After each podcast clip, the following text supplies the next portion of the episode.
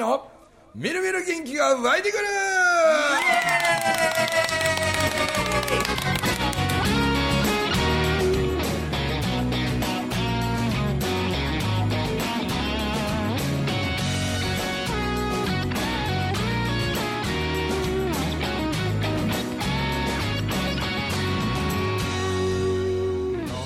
はい。おはようございます。おはようございます。ということで久しぶりに大所帯ですね。大所帯ですね。本当に大所帯。でまあ友樹のお母さんのよしみちゃんとかね、はい。えー、栗村美子さんとか、はい。はい。美子さん。はい。なんやろ。もうな4日連続一緒にいますよね。そうなんですか？今日4日目なんです。よ4日目。あらま今日はこのラジオ収録で、あはいで昨日はその杉浦誠二とのあの言葉を言霊にという、ねはいはいはい。教えて杉浦先生っていう、それも来てくれてやって、はい。でその前は2日間ね福島のあ福島。福島。五円紬大学のプレー公演の。ではい。プレコインといえば絶対必要ですもんね。なんかね懇親会でよう働くからです もう半ば強引に入るやろあんた。入るやろみたいな。4日連続って下手したらね1年通したら嫁はんより長く言いますよね一緒に。ほんまですよね。間違いなく、ね。まあ、そしてエルビスとね。ビリーさん体調不良の時ね代打で意外と喋るエルビス慣れてないんでとか言いながらよう喋るなみたいな。ということで、はい、それこそ昨日の反省会しましょうか。昨日の話世界。いやそれこそねあれだったんですよビリーさん。その2ヶ月にわたって、はい。あの先月の何日かと、ん。昨日、うー6月。11です、11やった、はい。うんね、2回に分けて、うん。言葉を言霊にというその単に言葉じゃなくてその言葉とか文字とかに、うん。やっぱり日本語はすごくこう意味のそうですねはあれがたくさんあるんだという、その杉浦誠二のもう頭の中を全部いはい。解放みたいな感じで。面白かったよねあれね。めちゃくちゃ面白かったです、うん。それこそ昨日あの美子先生とうちの母親は参加してたので、そうやね。はい、その感想もうんぜひ聞きたいですよね。無茶ぶりやね。どうでした？感想。感想楽しかったです。ね。全く全くこの視聴者に何も伝わらない子供でも言える感想。やあの文字をね書くのにもう思ったまま書いて言って書いた時に、こう一つずつこう楽しんで書くでしょうん。書いた時の一つの棒を長いうん。横棒がね、うん。長い人って言って手挙げてって言われたのに、はい。もう喜んで「はーい!」って手挙げて。横棒が長かったから私、なあなあなあ。なあ言うてでその長いのはどういう人かって言ったら何も考えない。ない ええみたいな。勢い勢いで動いてる人みたいな。めっちゃ当たるんですね。でも面白かった。もうその例えばそのあの昨日こんな1枚の紙これ実際僕はいはい。昨日書いたんですけど、自分の名前を書いてみてっていうのとあと京都って書いてみてみたいな。でこの京都の京っていう字一つにしても、うんこの点の打ち方うんにも個性があるし、はい。この今日の点の次の横棒なんですよ。横棒はいはい。で横棒も特にこの左側ん。が長い人が何も考えてなくて勢いで動いてるみたいな。あの一応みーこちゃん仮にも筆文字の先生じゃないんですか？己書の先生。己その先生じゃないですか、それこそね吉見ちゃんも己書の先生なんですよ。そうそうはあですす。ごいですね。でそうかと思うとこの横棒の下のじゃあ口はいはいはいがはい。妙に大きい書く人と小さく書く人なんか僕はなんか聞いてて大体これ標準的なんかなみたいな。ああ大きさがね、うん。でこの縦の口の小さい人はな何やったっけ？ちょっと身長でそうですね。繊繊細でとかはい。かな、ー大きい人はまあまあこうだ大胆な。大胆な、うん。はい。あでそれをそういうのをまたこうみんな昨日このアンチョコをみんなもらったんですあーそういうのもらえるんですか？うん。ドラマ例えばその全体に文字の大きい人とか、うん。もう僕なんかねこう紙一枚にこう書くけど、うん人によっちゃ自分の名前めっちゃでかく書いてるめけっちゃ太くてめっちゃでかい吉見ちゃんなんかそうやったよ。ねそうなん。やうんで僕なんかほんまちっちゃい方で、はいはいはい。やっぱ謙虚なんやろな。えっとその謙虚っていうのはちゃんと杉浦先生がおっしゃったことなんです。ようん。いや俺もうみんな本当に何もその人のなんか見もせんとな、思うままに書いて。書いたんですね。みんなどんな書いてんのかなと思って自分が名前書いて京都って書いた後に横とか見たらでかーって そんなに紙いっぱい使うみたいな、でうちの三男坊も俺と一緒ぐらいやったな。ちっちゃかったですね。ちっちゃかったよな。二人よりもっとちっちゃかったももっとちっちゃかったよな。人それぞれやな。例えばで京都のこの今日の点の打ち方も、はいはいはい。まあ、僕は標準的なんかなと思うけどやたらこう広げて書く人もおれば、縦にシュッシュって書く人がいたりとか,、なんかそういう点の打ち方にもまたこう個性があったりとか。で今日のこの縦の棒も僕は跳ねてないんやけどシュパッてこう跳ねるあーはいはいはいはい。のを強く跳ねる人とかそれとかこの東京都の東でもそうやけどこの土書いた次の斜めの棒が長い人はなんとか言うたな。えっ、ー、と何でしたっけ？えっ、ー、とえねナルシストじゃないちゃうわえっ気分の浮き沈みがあんまりない人、あんまりない、あない人なんあえっ、ー、と違う。ここ違うな。それじゃない。それじゃなかったですこの横何やったかな。んか未来を描けてるというかなは右側がでかあい右側がでかい人かな、はい。おそれでなんかこの京都も作りと辺の、ま、真ん中のスペースが僕はすごい詰まってるうんうんうん。人はい。もいればこれこれのああ隙間が空いてる人とかね、はいはいはい。うん。なんかこう隙間が空いてる人はこう受け入れる。あそうそう。受け入れる、はい。プライベートスペースがはい広いっていうことらしいね。だからこう人がお家遊び来るとかいうのも,、もうどんどんウェルカムウェルカムみたいな。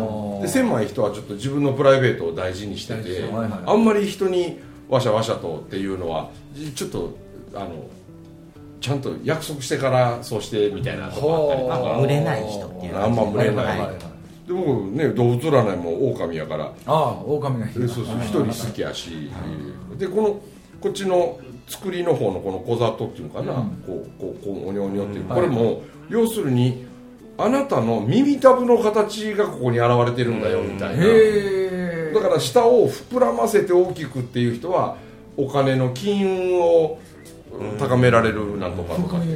あだから京都って書くだけでもへえみたいなんが、ね。ん次が次へと出てきてね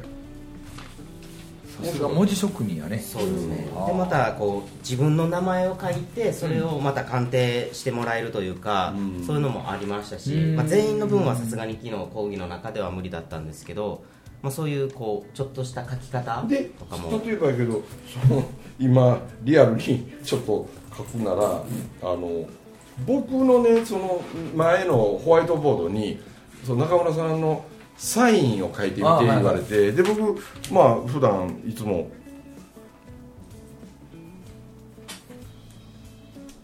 こここないして書くねんけど、はいはいこうこうやってね、はいはい。でこれが杉浦は一番最初に僕のサインを見た時に、なんかねあいつだけすごい変な驚き方をしてたんですよ。変な驚き方。うわやっぱりやわーとか言い出して、あはいはいはい。なんやねんやっぱりってとかって言ったら中村さんのこのサインはその豊臣秀吉が書いたほ字と書き方がすごい似てる言う。てとかね松下幸之助さんともすごい似てるって言って、っていうのはなんか、まあ、ここれで言うならそのこうこうこう書いたここをこう丸く大きく右側にこう丸みを帯びた。例えば松下幸之助さんも確かに松下って幸之助の脳はちっちゃいねんけど助のここをブワーン膨らますのが、うんこの僕の秋の字の最後ここ膨らましてんのとそれがまあ一緒なんや言うて、で松下さんも松の字と助の字を大きく書いて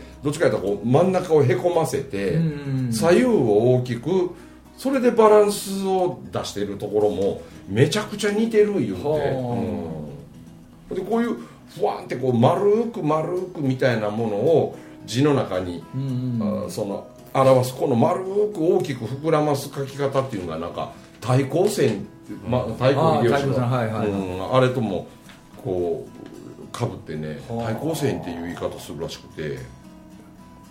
なんかしね無意識に書いてるけどだけど例えばこの中の字でも僕はこう上が開いててそのまま真下も開いてる。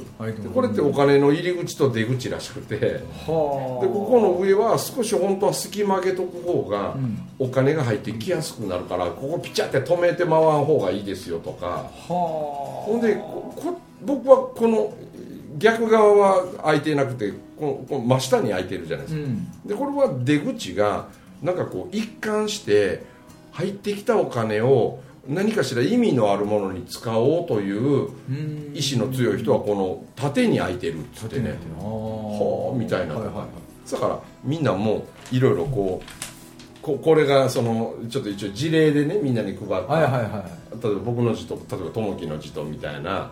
でここの上を開けるといいよとかこう一つ一つ、まあ、これは字が細かくて今も老眼がないと見えないかもしれないけど だからこれは僕の名前のいわゆる開運文字なんだそうですよ、これでここを意識するとお金が入ってきやすいよとかうん。ここ丸みを帯びながら大きく跳ねるとこういうことになるよとかみたいなことを意識しながら書くだけでも意識する回数とかが増えてくると、なんかどんどんどんどん自分の名前に自信が持てるようになったり、なんかその僕の名前はこうなんだというような、なんかこう誇りみたいなものがね手に入る。それを積み重ねながらこう書いていく。習慣が手に入ると、うん。未来がちょっと面白くなるかもねみたいな。みんな結構食いついてたよね。もう盛り上がりましたもんね、そそれは盛り上がるわなはでなんかただ聞いてるだけの講義じゃないんで、はいはいはい。みんな自分がアクションを起こしてあそうなんやみたいな、じゃあそれぐらいのことちょっと自分でも気ぃつけたらできるわうんみたいなね、どうでしたかよしみさん？あの名前もやけどあの眉毛のああの袋で誠司さんが私 あれがすごい興味が、うん、文字層と人相と、うん。で,、うん、でその文字のか、ね、含まれてるあの儚い儚い夢うん。の話が、うん。響いた、うん。おーその眉毛ってあのこの眉毛はなんか金運のこう、まあ、人相とか手相とか、と同じようにその文字層というかねはい言葉層というか、うん。自分が何気に書いてるそこにその開運のヒントがあるとか、うん。みたいなえー感じの、まあ、その人相の話の中であの杉浦がある時にその人相学のかなりのこう権威の人に、杉浦君ちょっとあんた眉毛の根元の始まりのとこが薄いな言うてほでそこをでで最初の頃はなんか文字職人やから筆ペンいつも持ってて、で朝から筆ペン。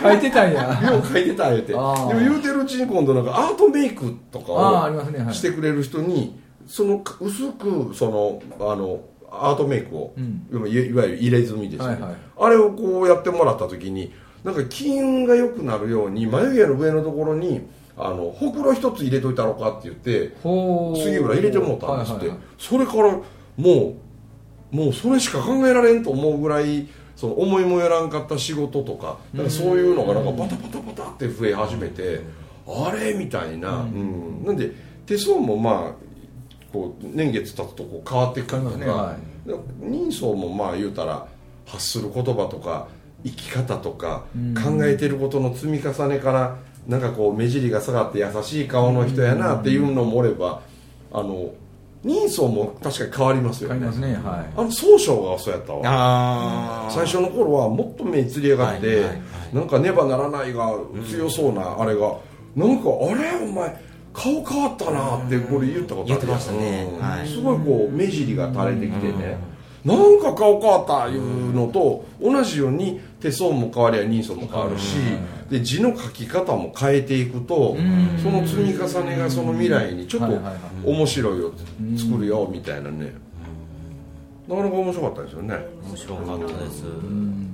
なんでその「儚い」とかもね人弁に夢って書いて儚い。そうですよね。はいね、うん、要は人が夢を見るって書くわけやけど意外とそれが叶わないことが多いわけやからうん。儚いになっていくんかなみたいなね、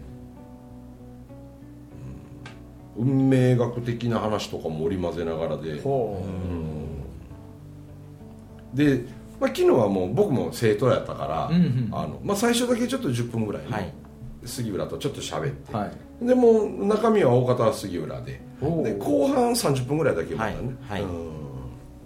でもなんか僕もあの何やったかな？どの字のあれやったかな？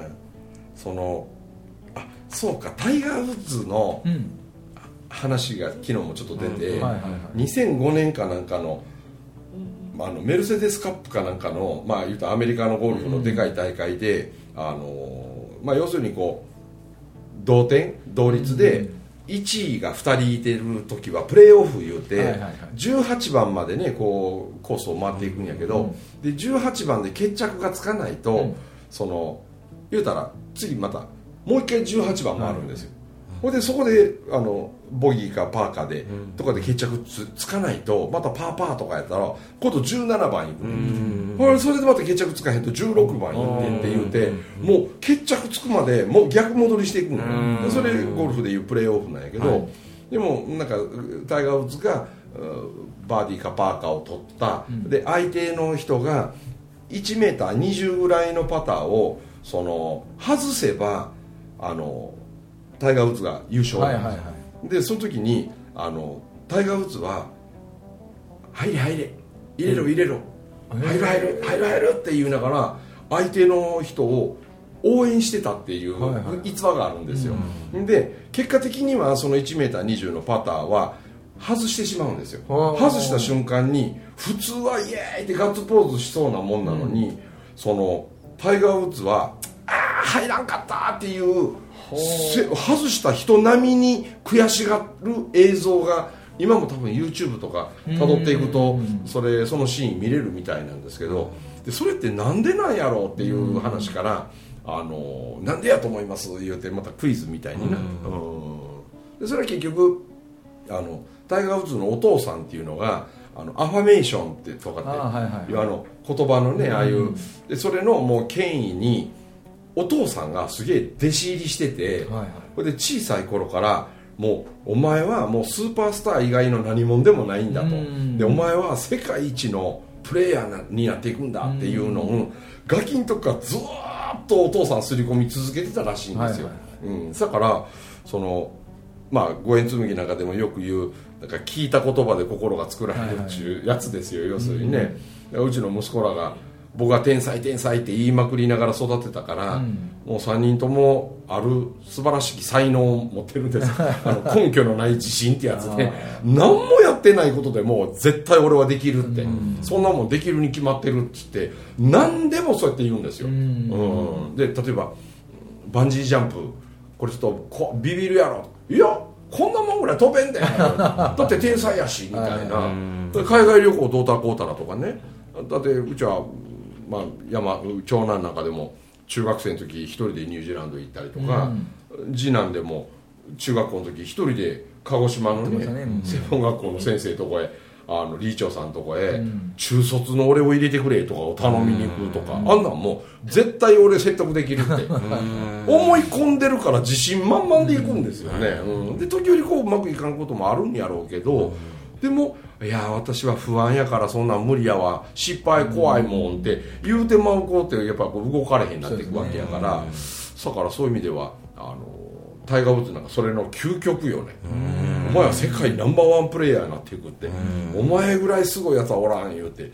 だからタイガー・ウッズって5歳や6歳の頃から、あのコース回って練習してる時なんかもうお父さんわざとさあドライバー打ちます1打目のねその時もこう構えてって打とうかないう時とかにゴルフのキャディバッグをバーンってわざと倒したりしよってガシャガシャンっていう音が聞こえるとさあ打とうってこう動き始めた瞬間にクラブが倒れんねんキャディバッグが、だからガシャガシャンってでかい音するでしょ。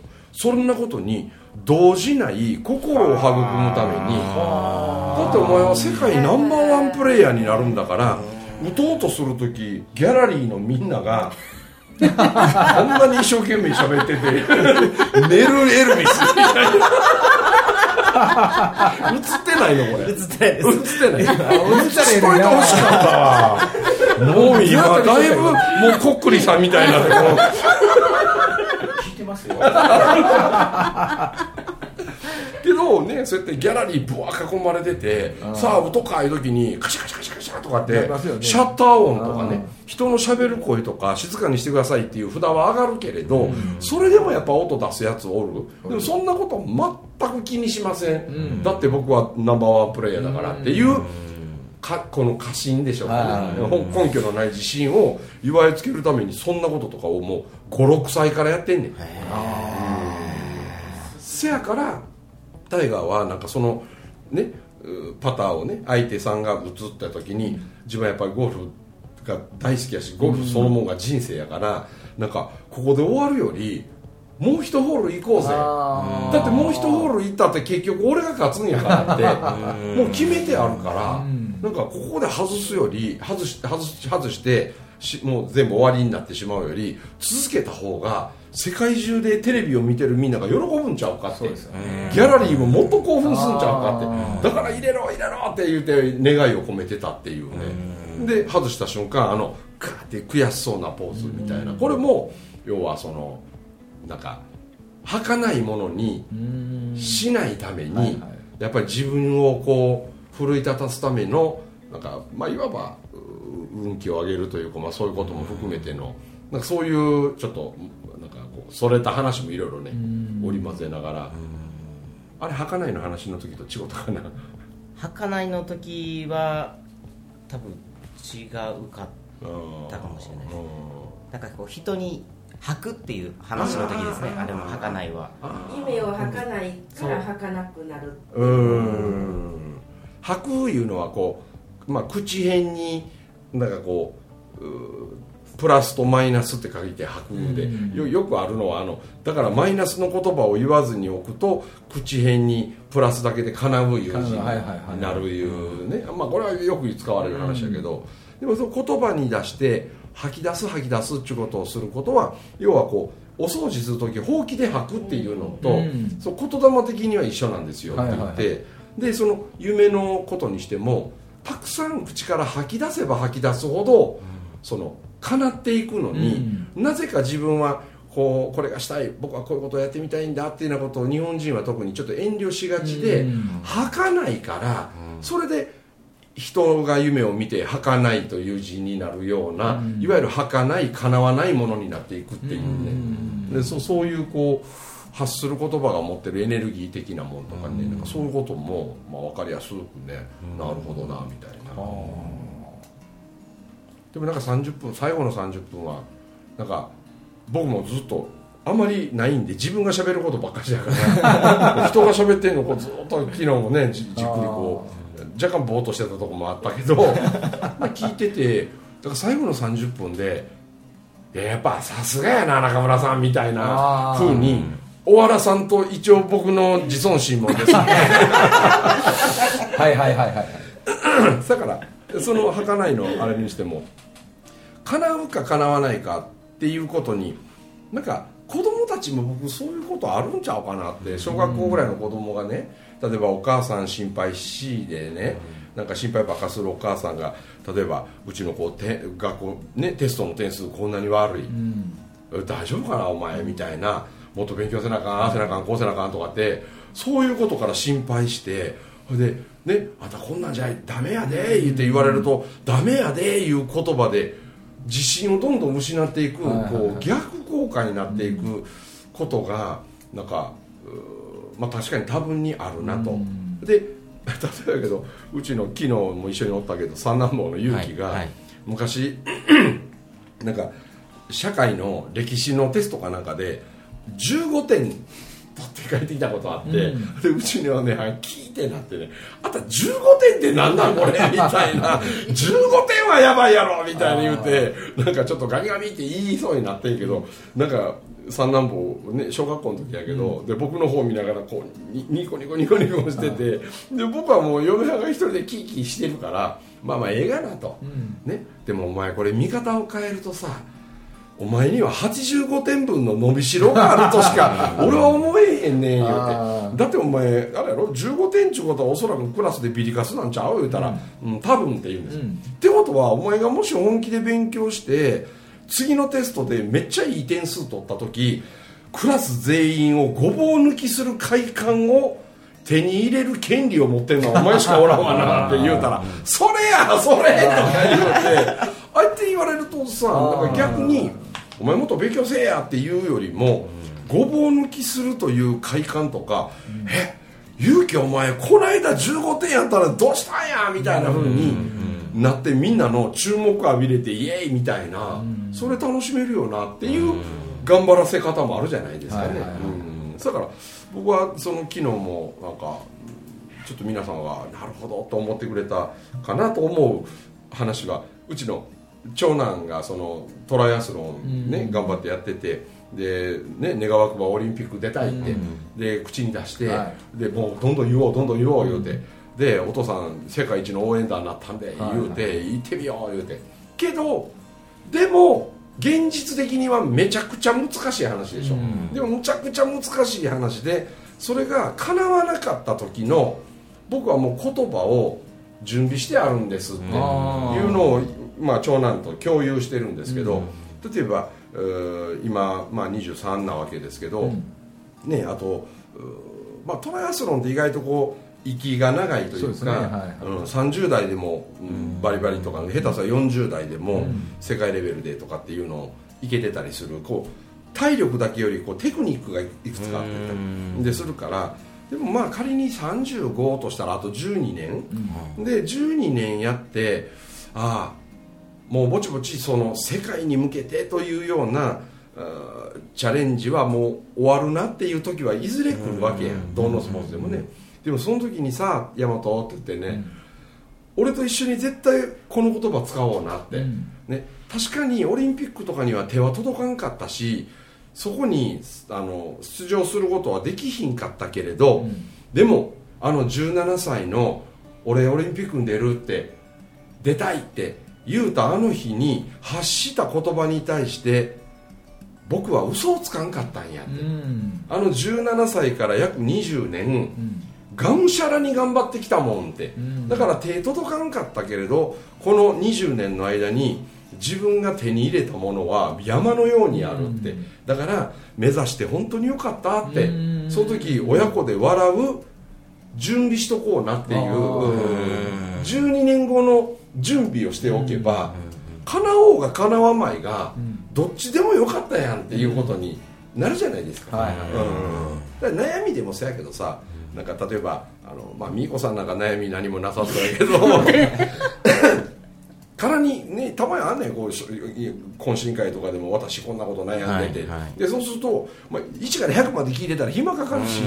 でようよう僕が言うのはちょっと聞くけどその悩み3年後も悩んでんの？って聞くといや3年後は悩んでないと思う、そうやろ？ってことは3年の間に自分で解決するわっていうことはもう分かってるわけさ自分が。1年後悩んでる言うたら1年後悩んでない。じゃあ1年以内に解決するから大丈夫やってって。うん。っていうだから時間軸を活用すると悩みも、から目標達成が叶わなかった時も全て良きことにできるというのはこの時間軸の操作がそれを達成すんちゃうかなみたいな最後にオチを決めたところで杉浦に負けなかったという まだもしよかったらアーカイブでご興味ある方はね、はい。あのお金払うてもらったら見てもらえる。ので、ぜひお楽しみにあの、はい。見てほしいなと思います、はい。ということでお届けしました中村文明とともきとみーことよしみとエルビスとビリーでございました。起きたのねはい。どうもありがとうございました。ありがとうございました